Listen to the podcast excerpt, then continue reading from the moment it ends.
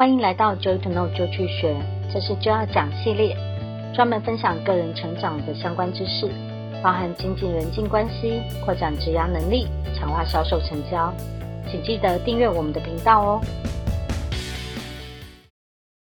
你好，今天跟你分享远距离工作更应该注意什么呢？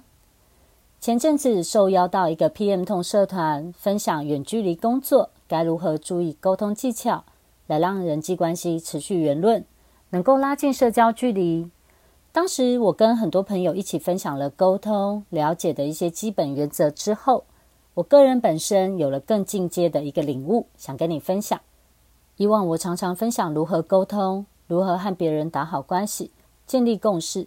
而这一次我们聊到的远距离的运作，那要如何降低疏离感，避免沟通误差呢？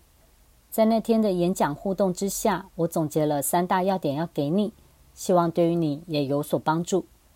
首先，沟通强调的是意图，而不是语句。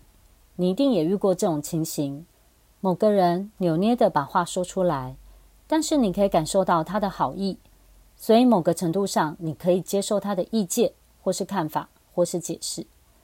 然后也有些人说起话来头头是道，又很像是夸奖你。但是你可以感觉到背后是不是有其他的想法，对吗？所以沟通强调的是意图。如果你今天要创造的是良好关系，是彼此可以合作共赢，那么你的意图就是要从帮助这件事情成功的角度出发。那么你相对很容易去获得对方的认同和支持。其次，沟通要完整很重要，明确的陈述也很重要。模棱两可的沟通，觉得对方应该知道、应该会懂、应该会猜到，最容易造成不必要的沟通误解。一旦沟通误解了，工作的效率就会降低了。那么远距离工作就更没有效率了，会让人家感觉到完成工作非常的辛苦。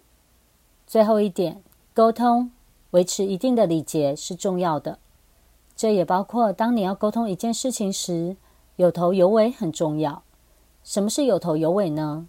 就是开头你得给一个适当的称呼，接着给予说明或是陈述一下为什么要发起这个 email 这个沟通，这样可以帮助接收讯息的人准备好要听或是看你的讯息。然后有尾是什么意思呢？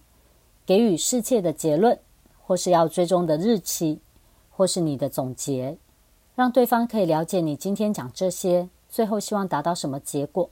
或是在什么情况下你会进一步的沟通，或是去追踪状况，这些头尾可以帮助你更有效、更友善的沟通。我们有时候啊急起来，很容易讲话会去头去尾，然后就跟对方说：“你讲重点好吗？”这其实不仅会打坏关系，降低沟通品质，而且可能根本就是无效的沟通，无法更进一步的把事情完成。